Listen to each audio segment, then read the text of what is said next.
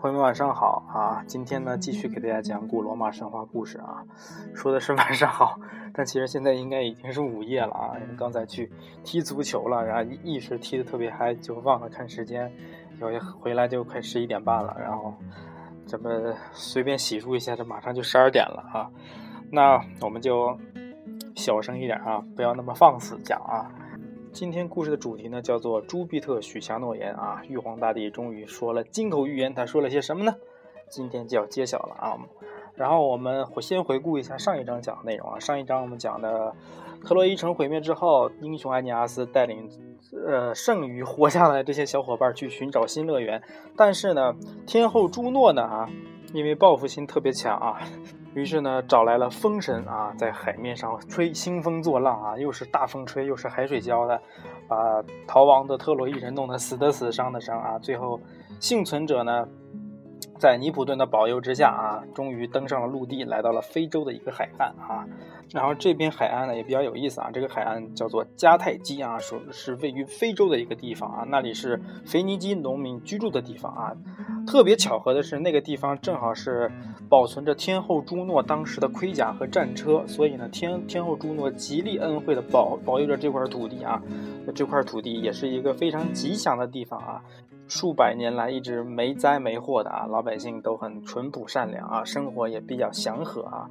但是这帮特洛伊人呢，毕竟是第一次来到这个完全陌生的海岸啊，大家还是一片迷茫啊，前途未卜啊，就像美剧《Lost》啊，《迷失》里面啊，第一季第一集刚开始的时候，飞机坠毁了啊，咣，坠毁在一个孤岛上啊，大家也不知道这是什么地方啊，然后呢，其实还是蛮有恐惧感的，是吧？万一这个地方都是特别可怕的食人族怎么办啊？那真是生死未卜啊！啊，在我们可怜的特洛伊人在经历苦难的时候呢，有一位天神也在默默地关注着他啊。我们知道了啊，埃尼阿斯的亲生母亲是是天神啊，爱神维纳斯啊，是吧？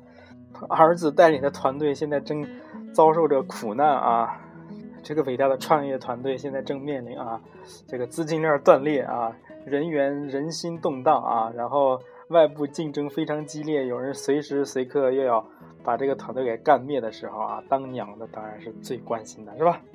世上只有妈妈好啊，只有这个当母亲的最关爱自己的儿子的安危，是吧？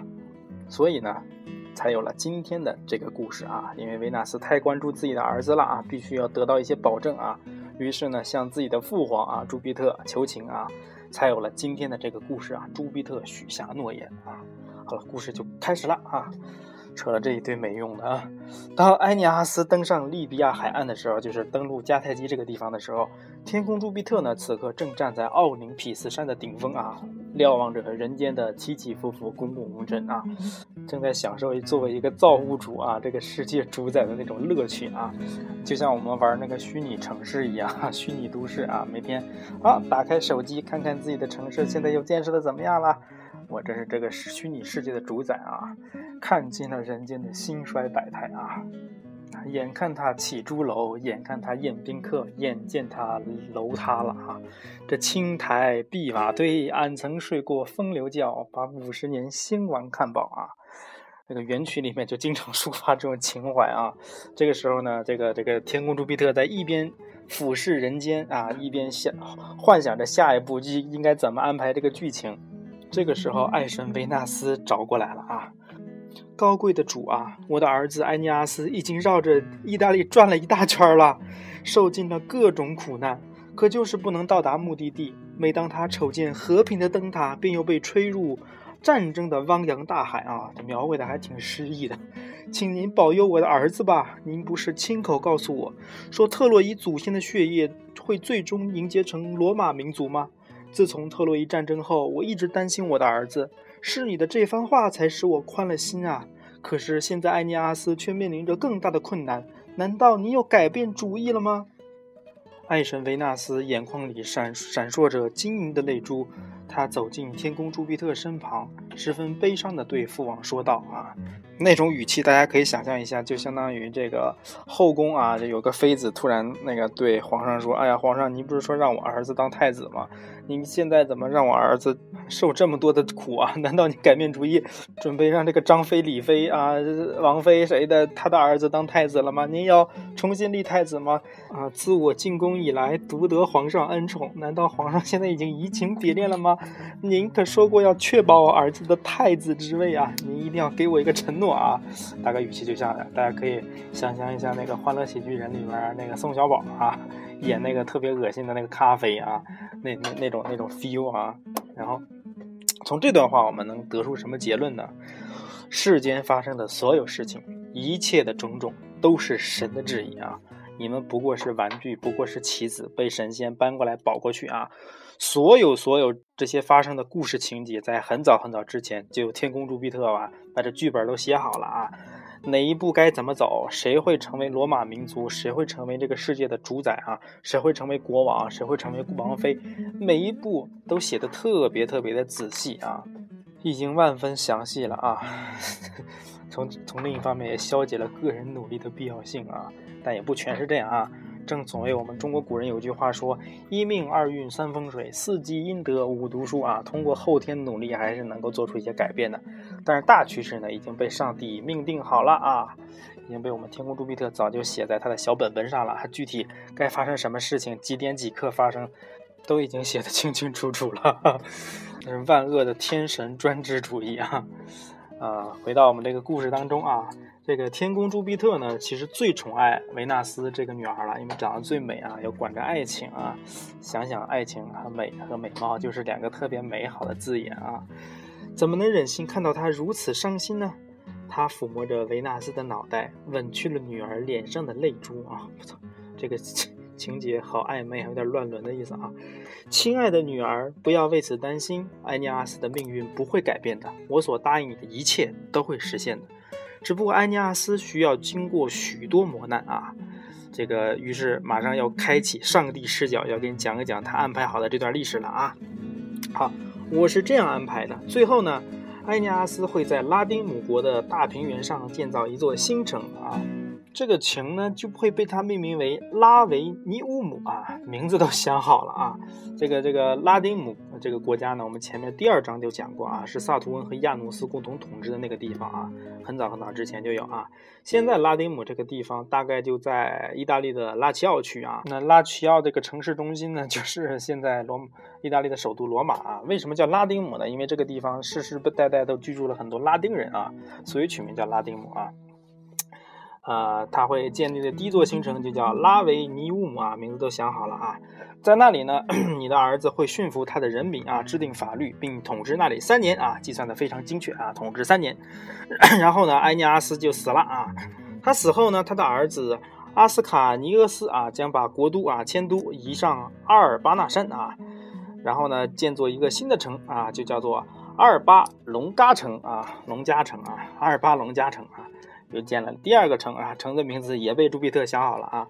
那特洛伊的子孙呢，将在那里统治三百余年啊，三百余年啊，直到战神马尔斯和一位女祭司的儿子洛摩罗斯啊，在台伯河畔的七座山峰之间建造新的居住地啊。连那个三百年后的事情都已经写好了啊。他的另一个儿子马尔斯啊，和一个女祭司啊，再生一个私生子啊，私生子的名字都想好了啊，洛摩罗斯啊。感觉特别像 Roman Roman Rose 啊，反正有罗马那两个字应该在里面啊。于是呢，这个罗姆罗斯呢将会成为罗马民族的先祖啊，罗马将将成为世界的新主人啊。所以呢，不要为埃尼阿斯眼前遭遇的困难而悲伤啊。当罗马民族强大起来时，就连一直跟你作对、折磨你的、折磨你儿子的那个天后朱诺呢，也会和你们和解的啊。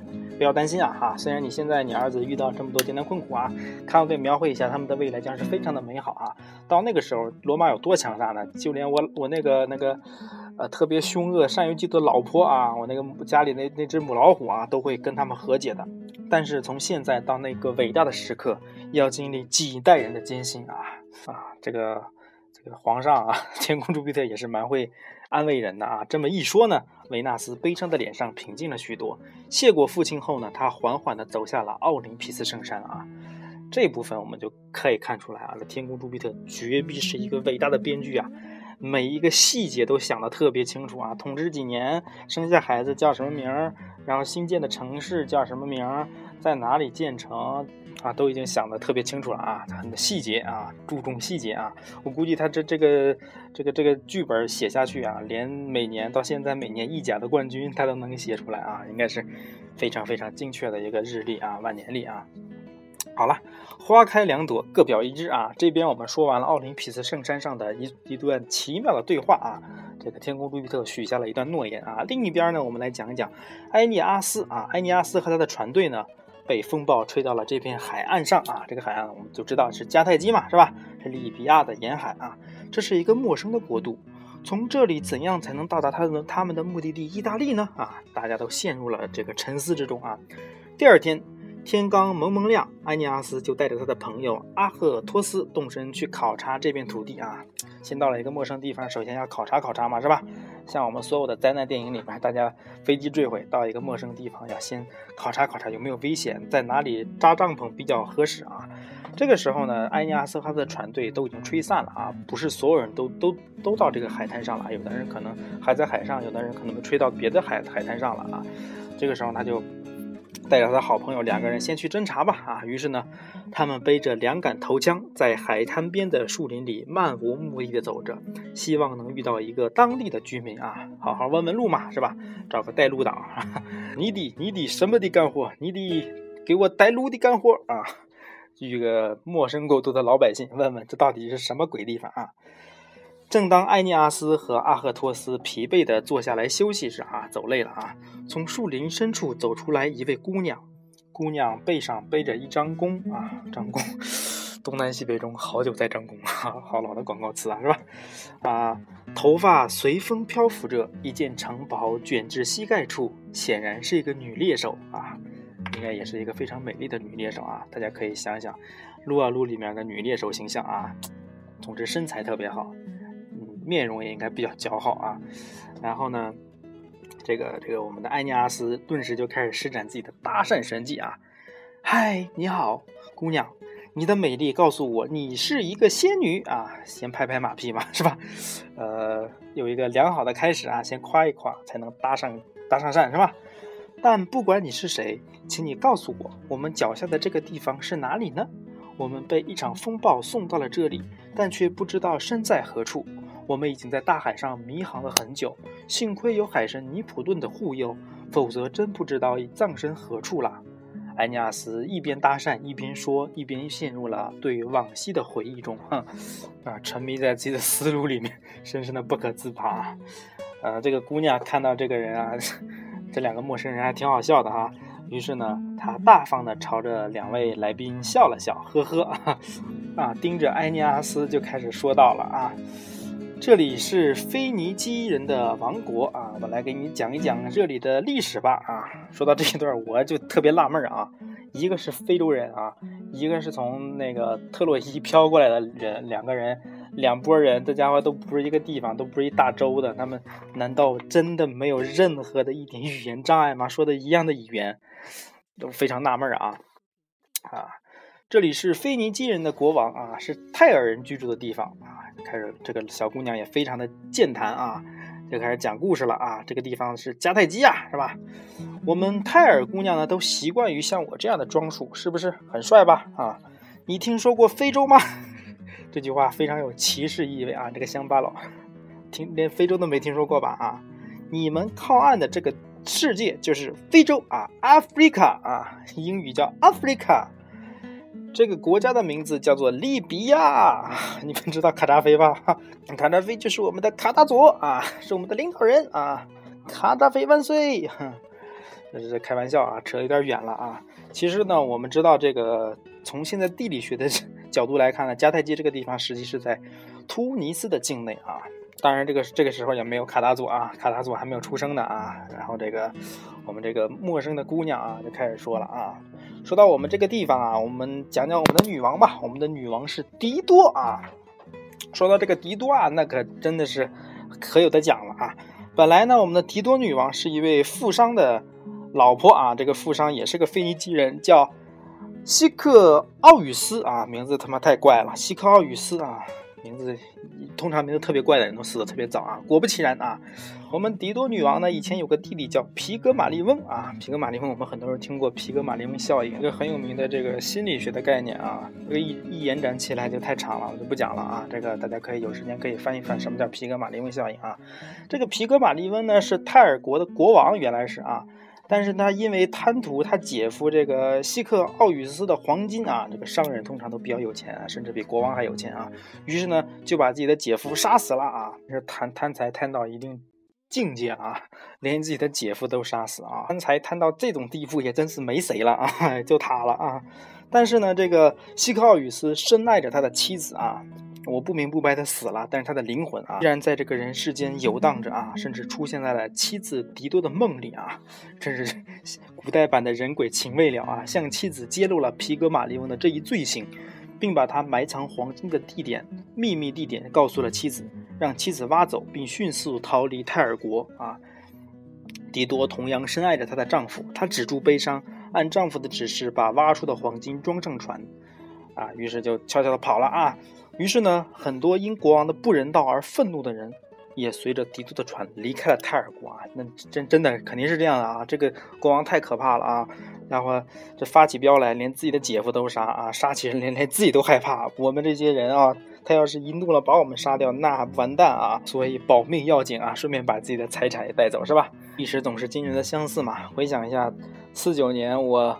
我我党 军队南下到江浙一带啊，上海啊，江浙一带，广东啊，那么特别有钱的大地主、大财阀，赶快携带这个家里的细软啊，带着老婆孩子，赶快逃命去吧啊，逃往海外，把财产早早的转移出去，要不然可就共产共妻了。你们熬得过那几年？你熬得过三反五反土改，在家文革吗？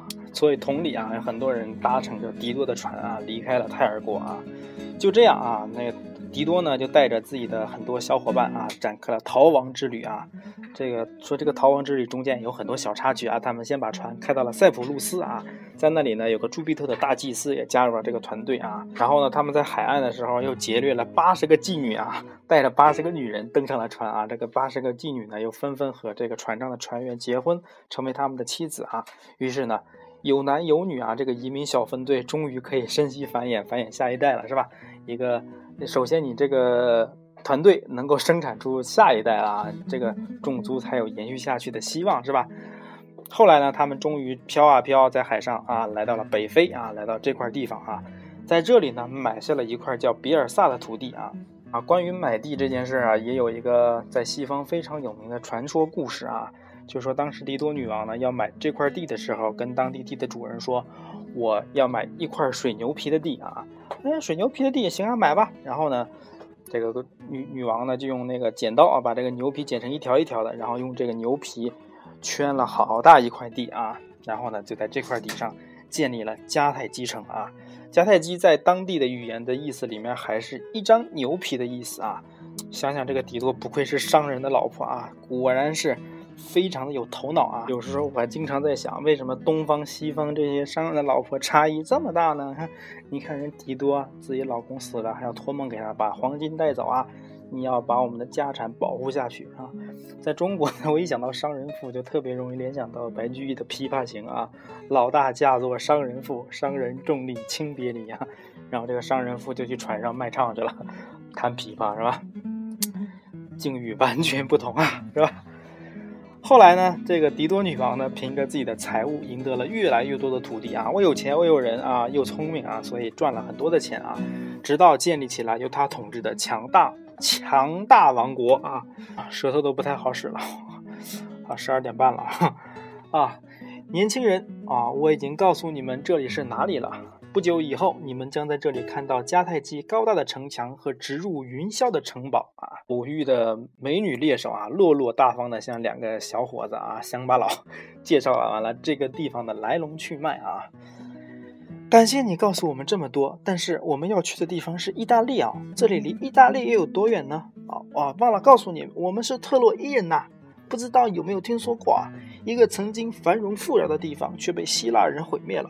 只有我们这批幸运的人逃了出来，我们是多么的不幸啊！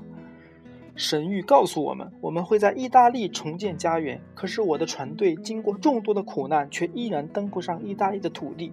中途我们迷失了方向，很多船只也不知去向了啊！这个艾尼阿斯真是把这个小姑娘当成哆啦 A 梦了啊！什么问题都要问一下啊！我这现在怎么办呢？是吧？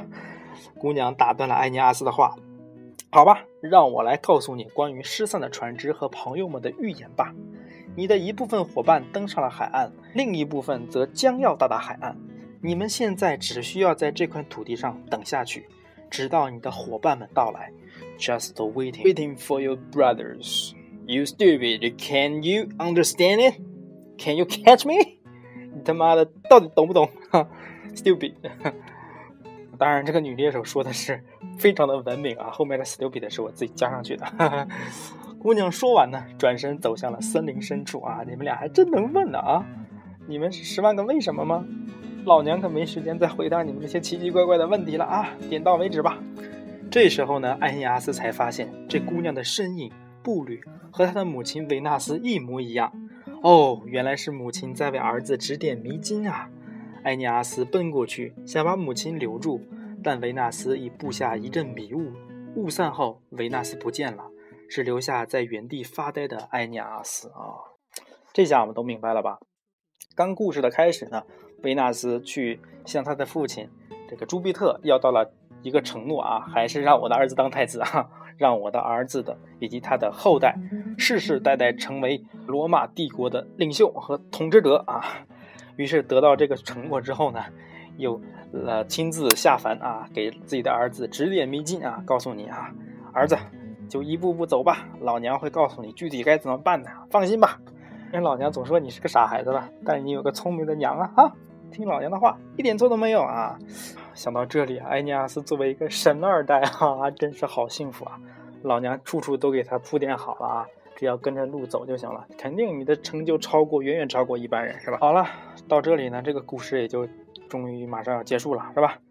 那在故事的最后呢，我就用一首特别特别应景的一首歌啊，来结束今天的这一章节啊。好了，大家晚安，听歌喽。